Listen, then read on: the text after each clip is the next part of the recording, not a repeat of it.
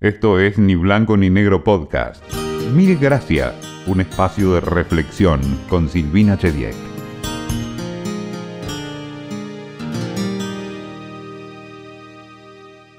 Siempre tuve más preguntas que respuestas.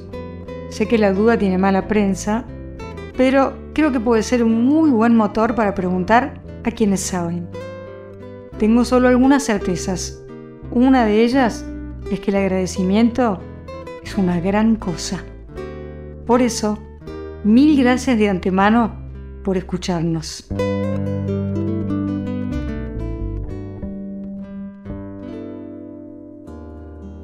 Qué apasionante el mundo de los sueños, qué aterrador el de las pesadillas y pensar que hay gente que estudia profundamente eso y hoy tenemos la suerte de contar con una de ellas, que es María Ormaechea, que es licenciada en psicología y apasionada de los sueños. María, ¿cómo estás?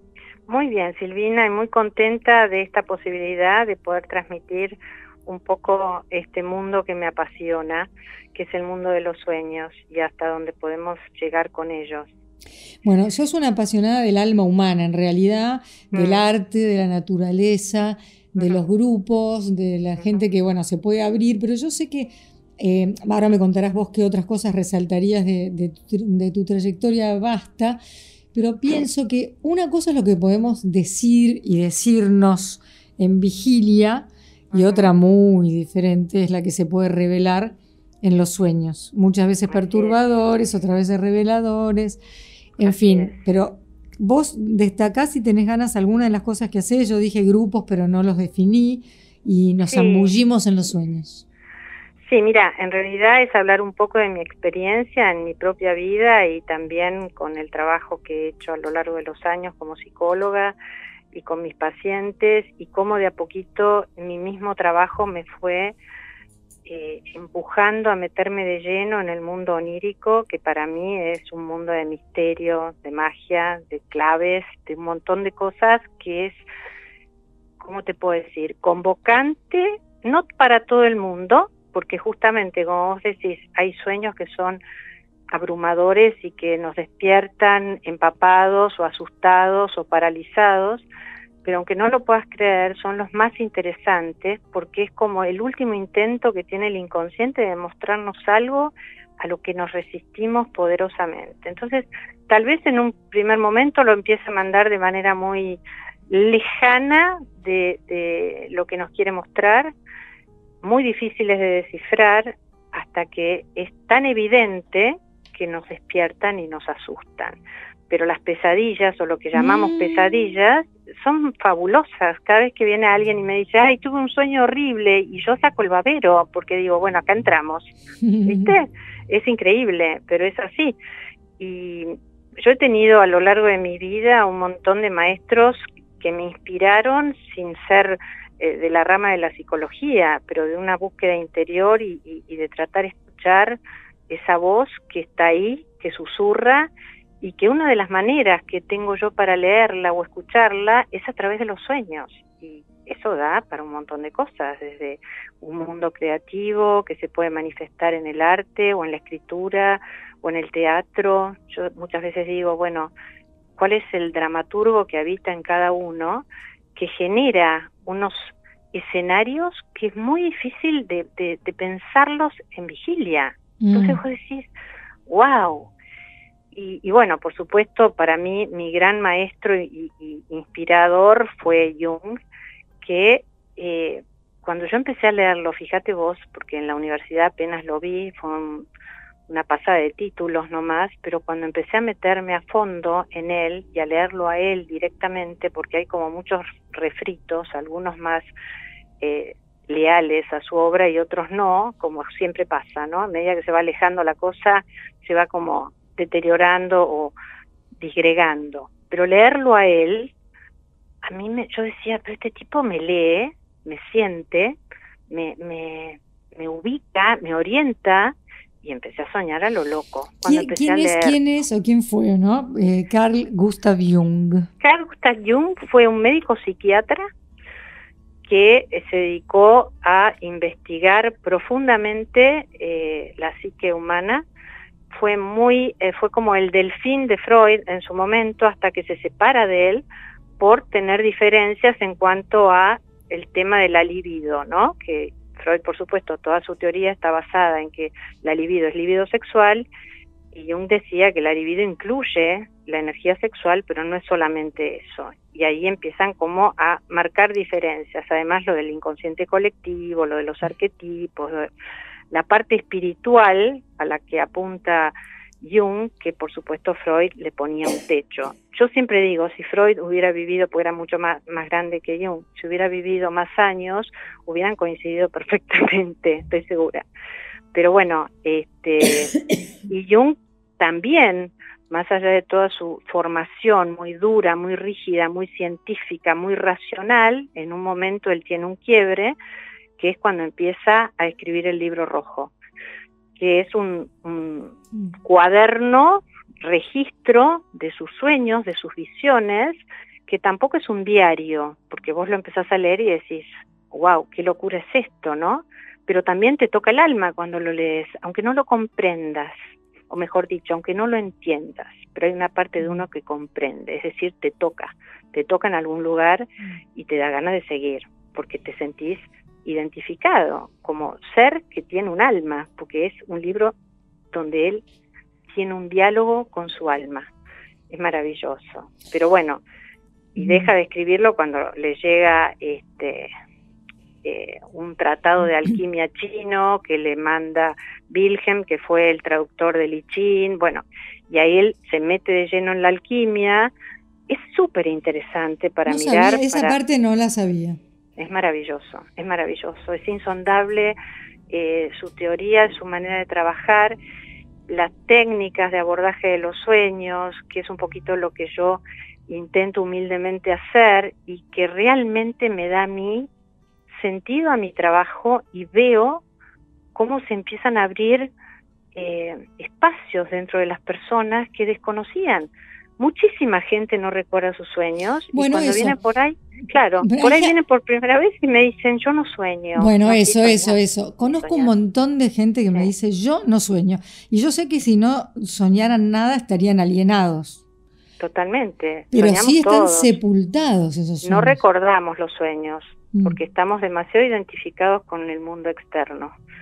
Entonces, cuando uno empieza a hacer un poquito de introspección, ya sea con alguna práctica, alguna disciplina, con la meditación, con proponerme todas las noches, quiero recordar un sueño, y no cualquier sueño, quiero recordar un sueño que me oriente, una práctica que se llama anamnesis, que es hacer un recorrido del día eh, hacia el momento en que me desperté y desde el momento que me desperté hasta este momento que estoy en la cama por irme a dormir, ese chequeo de mi, de mi día también hace que cuando me voy a dormir, primeramente, aunque no recuerdo el sueño, voy a descansar mucho mejor porque entro en otro espacio. Es una es como tener eh, el reconocimiento de que estoy entrando a otro espacio. Nosotros decimos más acá, que sería lo consciente, y el más allá, que sería lo inconsciente. Pero no tenemos esa conciencia, nos desmayamos, caíste en la cama, te tapaste y chau, se murió. Mm. Y en realidad nada que ver, porque en realidad entro en un mundo al que Henri Corbin, que fue otro estudioso de símbolos y, maravilloso para, para, para, leerlo, hablaba de un mundo imaginal.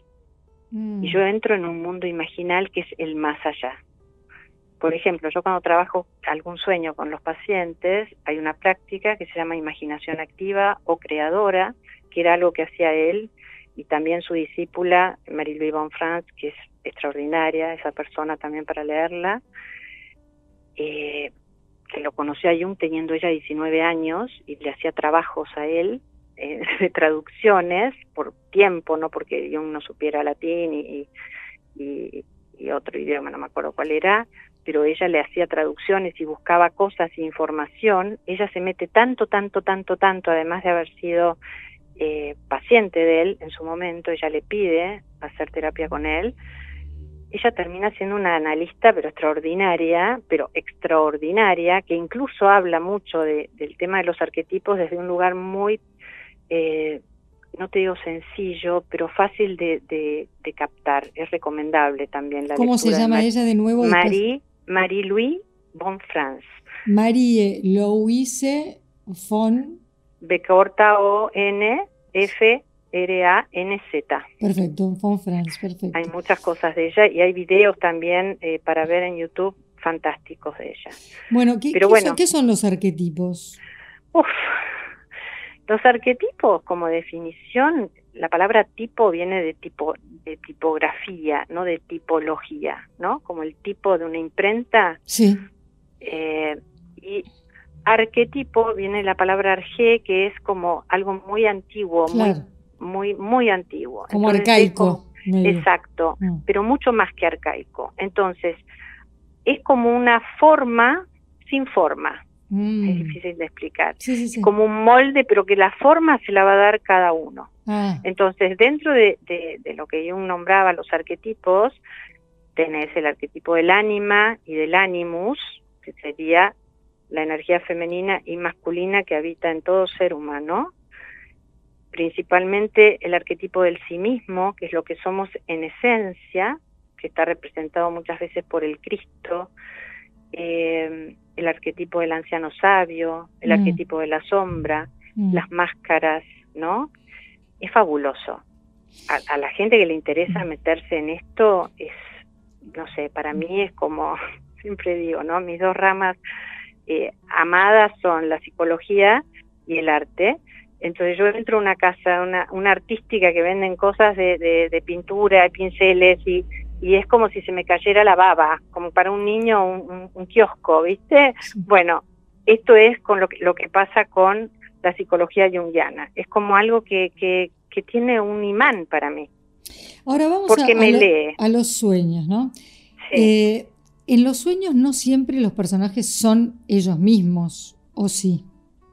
A ver, Si yo sueño, Suponte, no sé, mi hermano, no sé qué, mezclado con alguien que nunca lo conoció, Sí. eh, de otra época, no sé. Tengo yo te que voy a dar la explicación Dame- dame- sí, o un desde la mirada, Sí. desde la mirada ver, junguiana, ¿eh? que, que difiere un poquito eh, de otras miradas.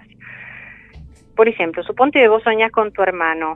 ¿Qué Mm. quiere decir? ¿Que no es tu hermano? Sí, es tu hermano. Pero en primera instancia es un aspecto tuyo Mm, que encarna tu hermano.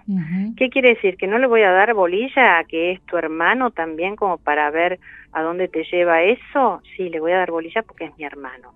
Suponte que sueño con otro hombre que no, no conozco, mm, pero entonces claramente es un aspecto mío.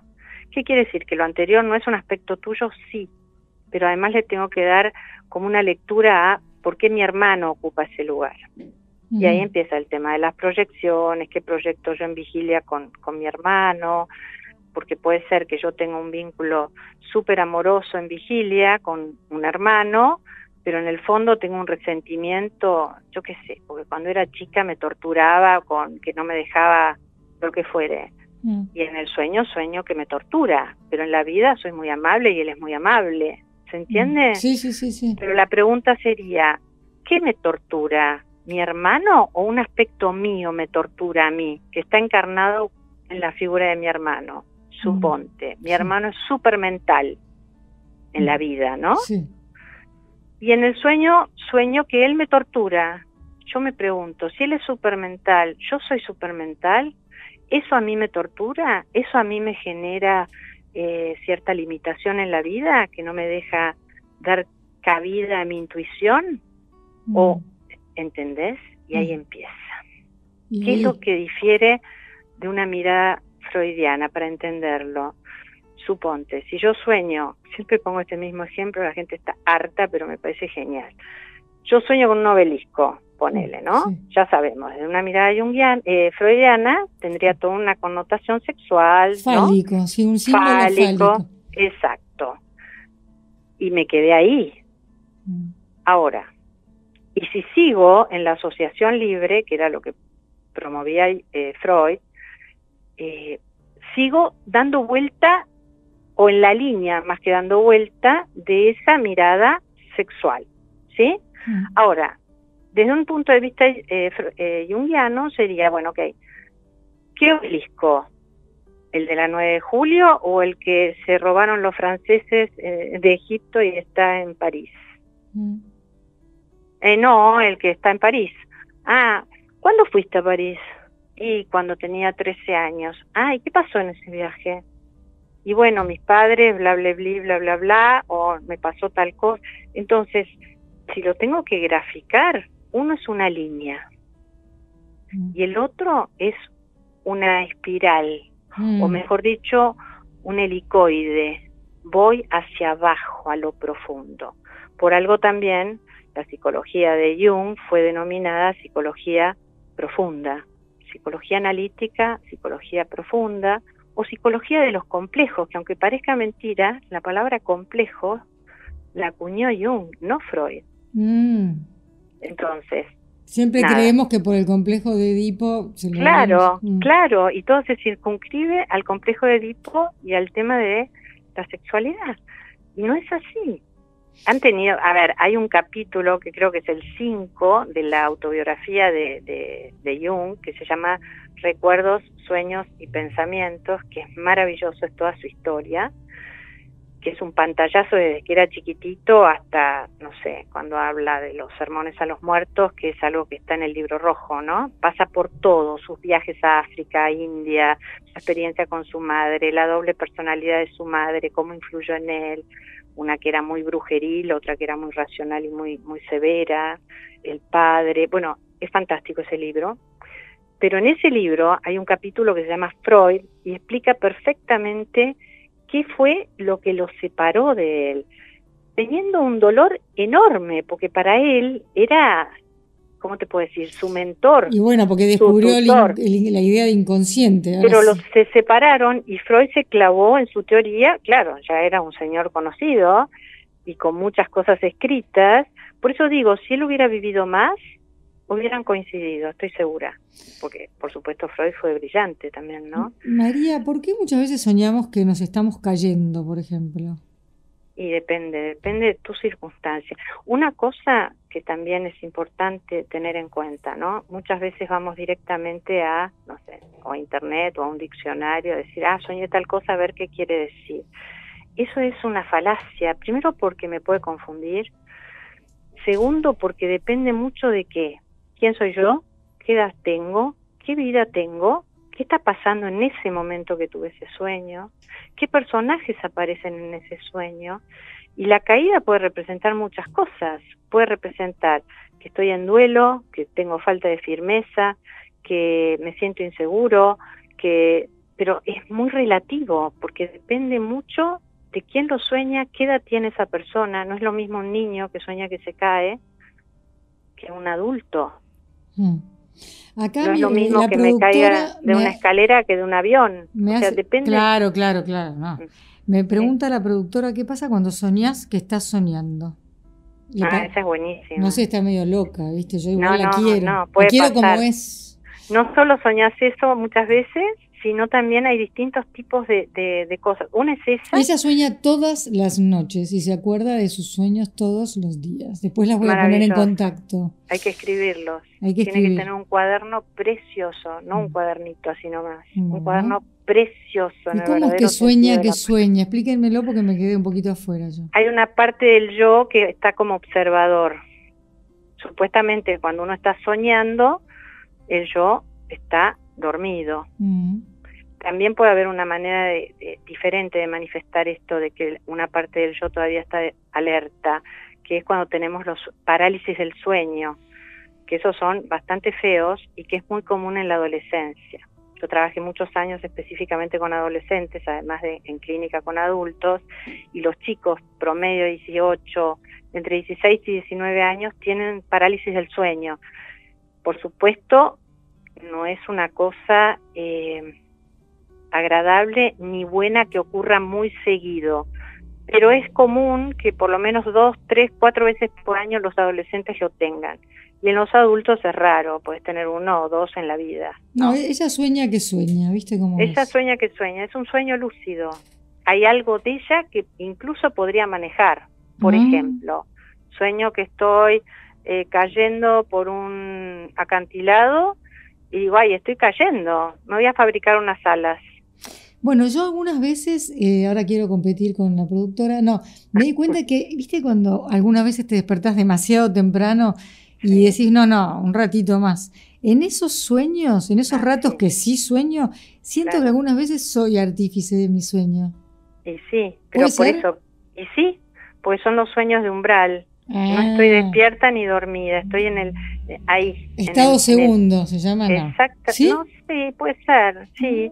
Yo Sí. le digo estado de umbral porque todavía no me desperté, pero tampoco eh, ni estoy del todo despierta ni estoy del todo dormida. Hay algo ahí que me recuerda.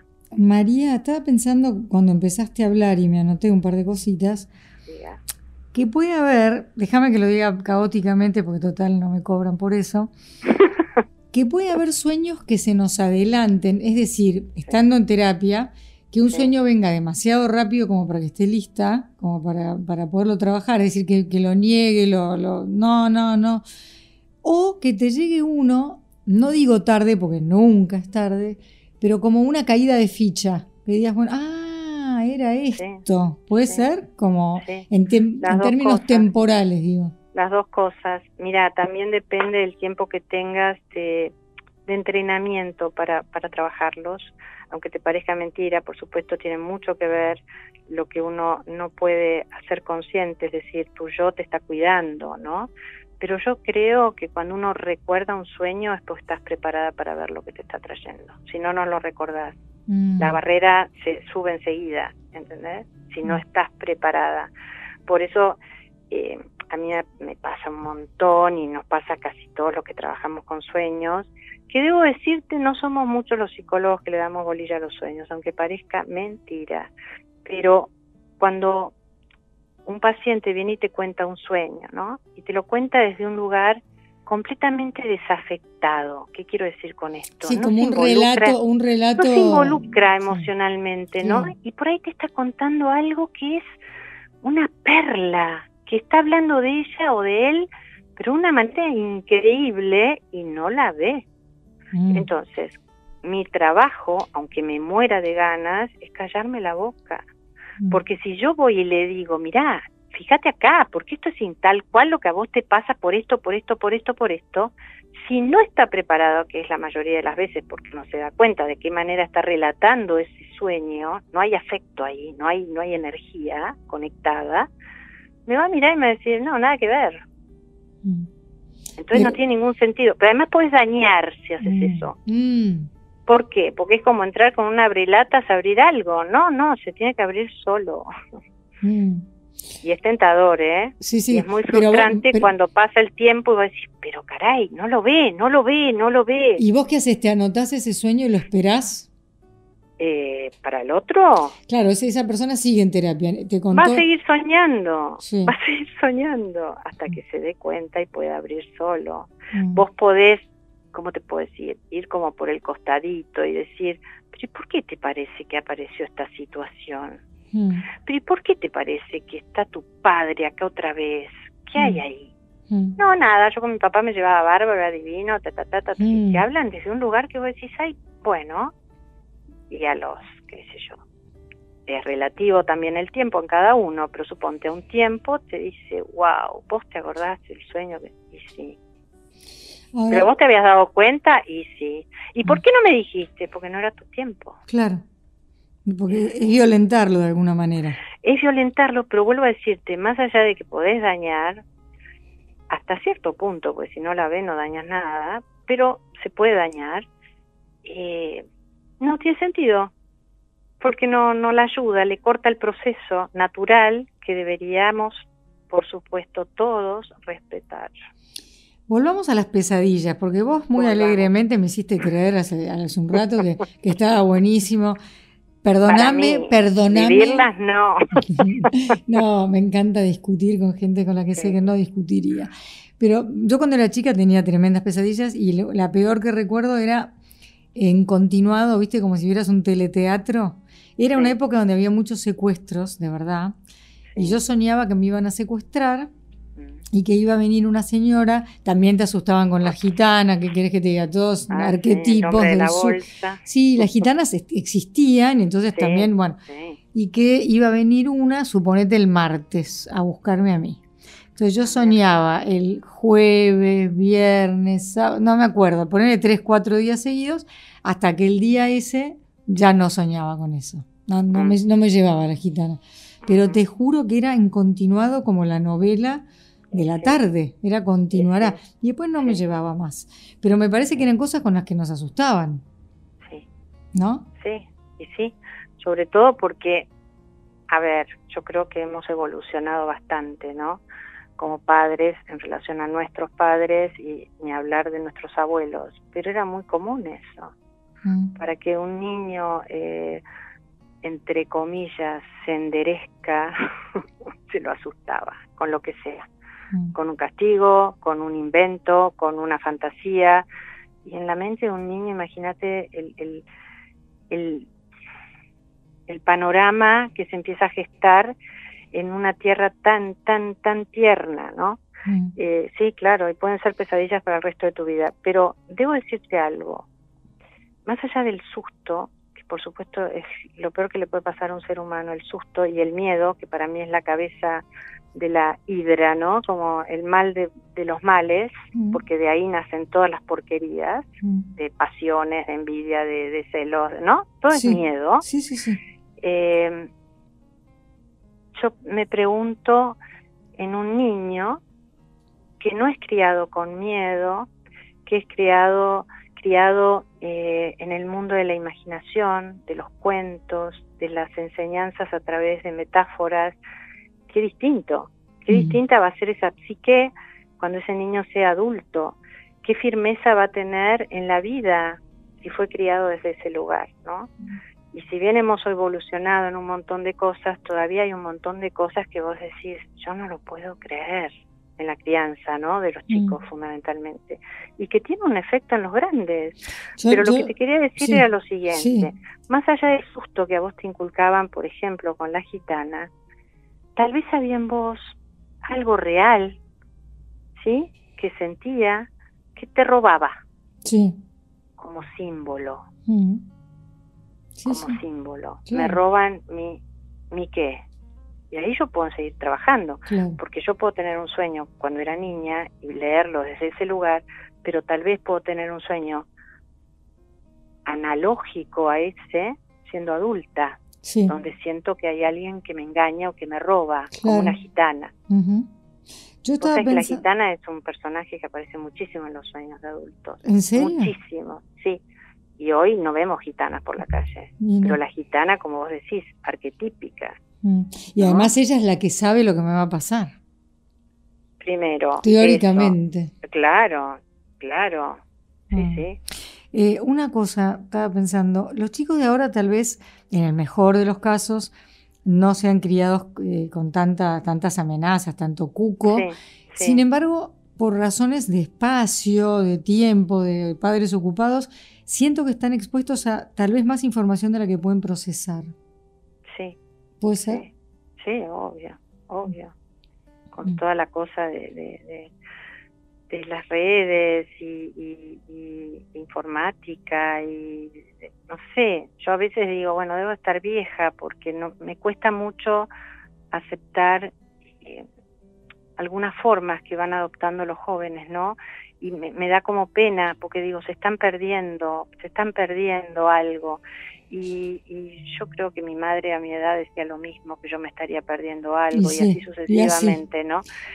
Y, y trato como de, de- de acercarme al movimiento que, que opera en este momento, pero me cuesta ver un niño que no sabe leer, Mm. me cuesta ver un niño que no puede comprender lo Mm. que le estás diciendo, un niño, estoy hablando de un chico más grande, ¿no? Sí, sí. Eh, o que le cuesta mucho leer algo que ya es una página, entonces ya no, que fiaca, ¿no? No, además, eh, Sí. eh, viste que los índices de pobreza hace tiempo ya no se miden solamente por cosas que tienen que ver con números, sino con cumpleaños no celebrados o cuentos nunca Totalmente. escuchados. Si vos nunca te contaron un cuento, difícilmente te estimulan la imaginación. totalmente. Aún así, Totalmente. creo que los chicos se refugian, eh, aún con pocos, pocos instrumentos. Estamos un poco hechos de palabras, pero sí pienso que los chicos se defienden eh, imaginándose mundos, aún con pocos, pocas herramientas, o por lo menos me ilusiona pensar así. Ahora quiero volver al alma. El alma.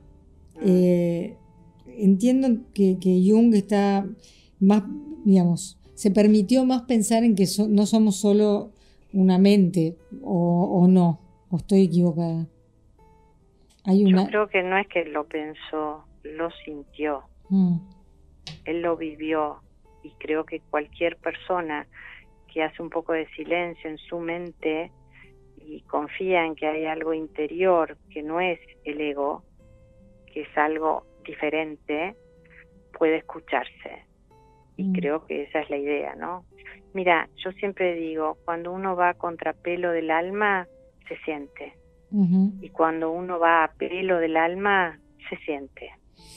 Para mí. Porque como que el viento bien te lleva, ¿viste?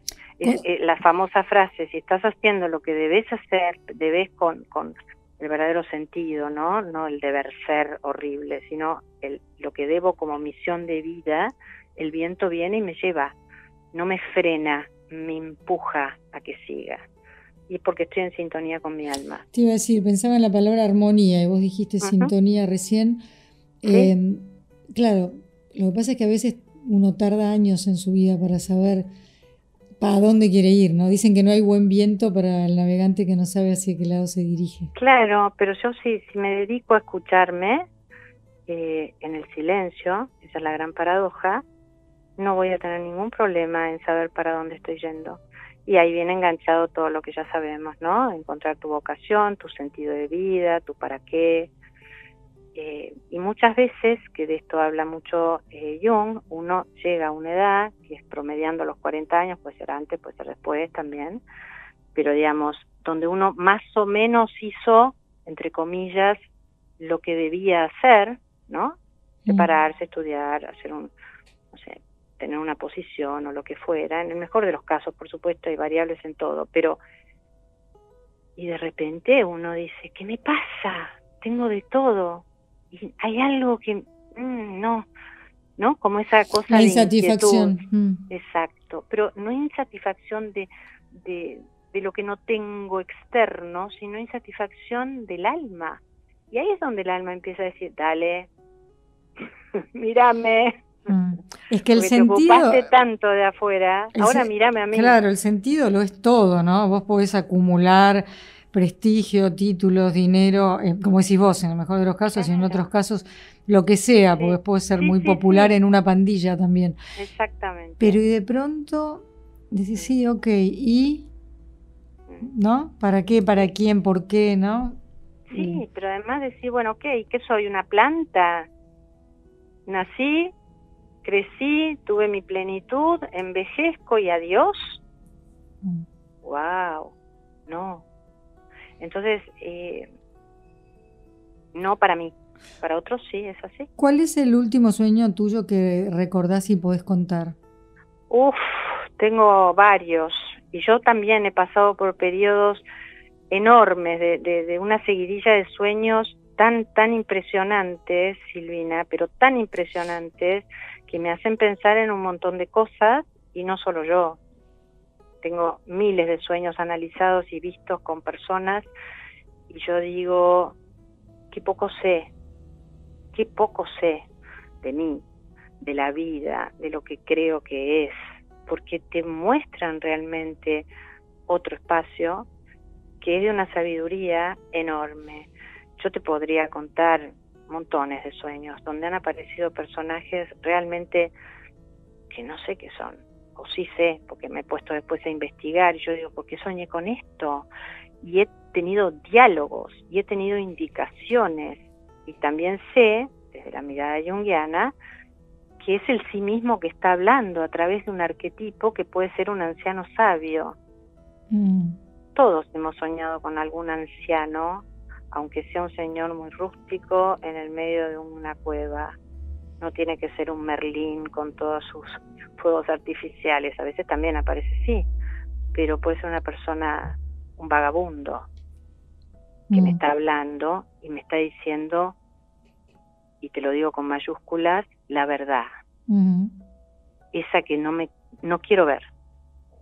¿Y ahí qué hacemos? ¿Qué hacemos cuando viene una que no quiere? Hay que darle mucha bolilla, hay que mm. darle mucha, mucha, mucha bolilla. Para mí es muy, ¿cómo te puedo decir? Es exacto, y te lo puedo decir por mi experiencia.